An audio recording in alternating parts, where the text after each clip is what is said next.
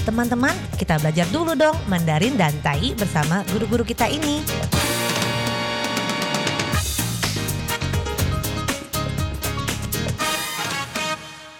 Apa kabar? Tadjahau, saya Maria Sukamto. Tadjahau, saya Ronald. Tadjahau, apa kabar? Selamat berjumpa bersama kami berdua dalam kelas belajar bahasa Mandarin, Tai, dan juga bisa mengajak teman-teman Anda belajar bahasa Indonesia di sini. 在这里呢，您也可以跟着一起学习印尼语。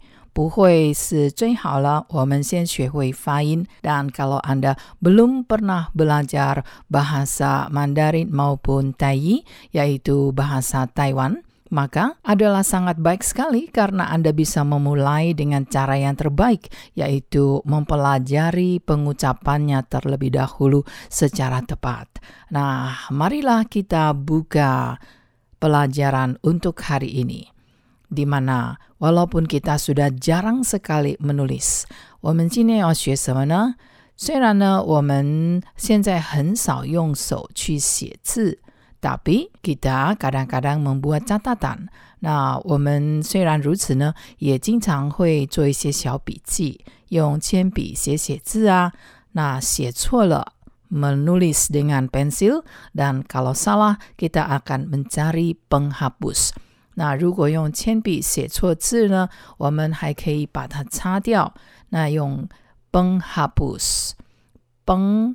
penghapus，penghapus 来自于 hapus 这个动词，擦掉 hapus 加了一个字首 peng 变成了 penghapus 变成了名词。Maka penghapus kata benda ini yang dalam bahasa Inggris adalah eraser, Mandarin dan tayinya adalah 橡皮擦，橡皮擦，大概是粉漆啊，粉漆啊，啊，都有漆啊，漆啊。Jadi gampang sekali. Penghapus, 也就是这个英文的 eraser, 橡皮擦 dalam tainya ada dua pengucapannya. Nah kalau lupa cukup diingat satu saja juga tidak mengapa daripada lupa sama sekali. 好，别忘了要跟着我一起把句子 念出来练习发音。Jadi liensi. Jadi jangan lupa sekali lagi setiap ucapan dari Guru Ronald bagi pendengar yang belajar Mandarin dan juga Tai, coba Anda menirunya dan kita dengarkan bagaimanakah perbandingan antara ucapan Guru Ronald dengan ucapan Anda sendiri siang pi cha siang nada berapa? Siang bukan siang. Jadi siang adalah nada satu pi nada dua siang pi pi pi pi. Kalau pi nada tiga. Ini nada dua. Siang pi cha cha sendiri adalah nada satu. Jadi kalau saya mengatakan saya jarang memakai penghapus. Saya jarang memakai penghapus. Ya, memang benar, kita semua, hampir semua, sudah jarang sekali memakai penghapus. Wei semua, Karena kita sudah menggunakan apa? Kita selalu menggunakan HP, menggunakan ponsel kita, menggunakan komputer. Jarang sekali menulis sesungguhnya. 那我们经常用手机呀、滑手机，因此呢，会 jarang memakai penghapus，很少会用到这个橡皮擦。所以 saya jarang memakai penghapus. Saya jarang memakai penghapus. Bagaimana dalam Mandarin dan juga Tainya? 我不太用橡皮擦，我不太用橡皮擦。 Saya jarang memakai penghapus.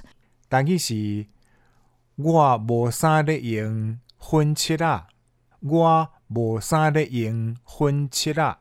Saya jarang memakai penghapus. 这个句子呢，saya 是主词，我 adalah subjeknya. 不太 di sini adalah jarang. 不常 juga jarang, tidak sering. 不太不常 jarang atau tidak sering. Memakai 用 memakai 在这里是一个主动动词，它的原形字呢是 pakai，用就是 memakai。橡皮擦 tadi sudah kita pelajari，刚刚学过了，就是 penghapus。penghapus。Mengapa？为什么呢？Saya jarang menulis。 Saya jarang menulis。我很少写字。我很少写字。 Saya jarang menulis。但意是我真少写字。我真少写字。 Berbagai cara kita bisa mempelajari bahasa. Nah, kita mempelajari satu kata, 我们学会一个字，像刚才 seperti tadi penghapus. Penghapus adalah 橡皮擦. Maka kalau saya terapkan dalam kalimat, saya mau beli penghapus. Saya mau beli penghapus. 我要买橡皮擦。我要买橡皮擦。但意是我要买粉漆啦。我要买粉漆啦。这里的橡皮擦粉漆啦 也可以念成漆啦。 Huncila atau cila adalah dua persamaan kata berarti penghapus dalam taiyi. Jadi bisa Anda pakai salah satu. Selain penghapus yang berupa eraser atau 橡皮擦, ada satu penghapus, tapi penghapus papan. Misalnya penghapus papan tulis, maka kita katakan 黑板擦，黑板擦。但意是黑板漆啦，黑板漆啦。 Tata bahasanya gampang sekali. 这个组合呢非常的简单。Papan tulis adalah heipan.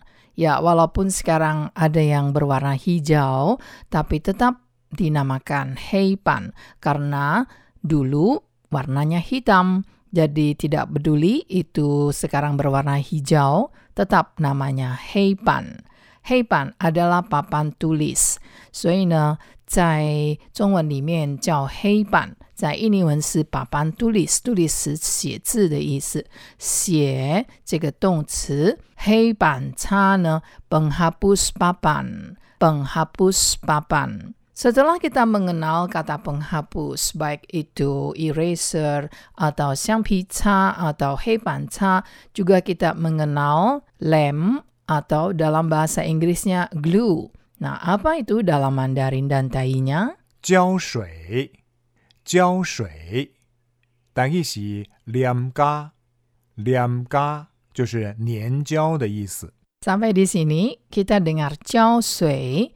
Nah, jangan mengira itu adalah sebuah kata kerja menyiram air dan tulisannya beda tapi kedengarannya mirip. Jadi, lem adalah jiao sui, sedangkan yang kita pakai sejak zaman dulu dan murah meriah bisa bikin sendiri yaitu lem kanji. Lem kanji adalah jianghu. Jianghu. 浆糊。但意是果啊，果啊。 Jianghu adalah lem kanji. Dan dulu kita sering menganji pakaian namanya jiang ifu. Jiang ifu, jiang ini menjadi kata kerjanya dalam melukiskan kalau kita ingin menganji pakaian. Tapi kalau mengelem sesuatu tidak boleh mengatakan jiang atau misalnya mengelem amplop tidak boleh kita katakan jiang xin feng, tetapi mengatakan nian xin feng. Nah, teman-teman, semoga telah Anda simak baik-baik pelajaran hari ini. Kita jumpa lagi di lain kesempatan. 好，我们下次见喽，三百军吧。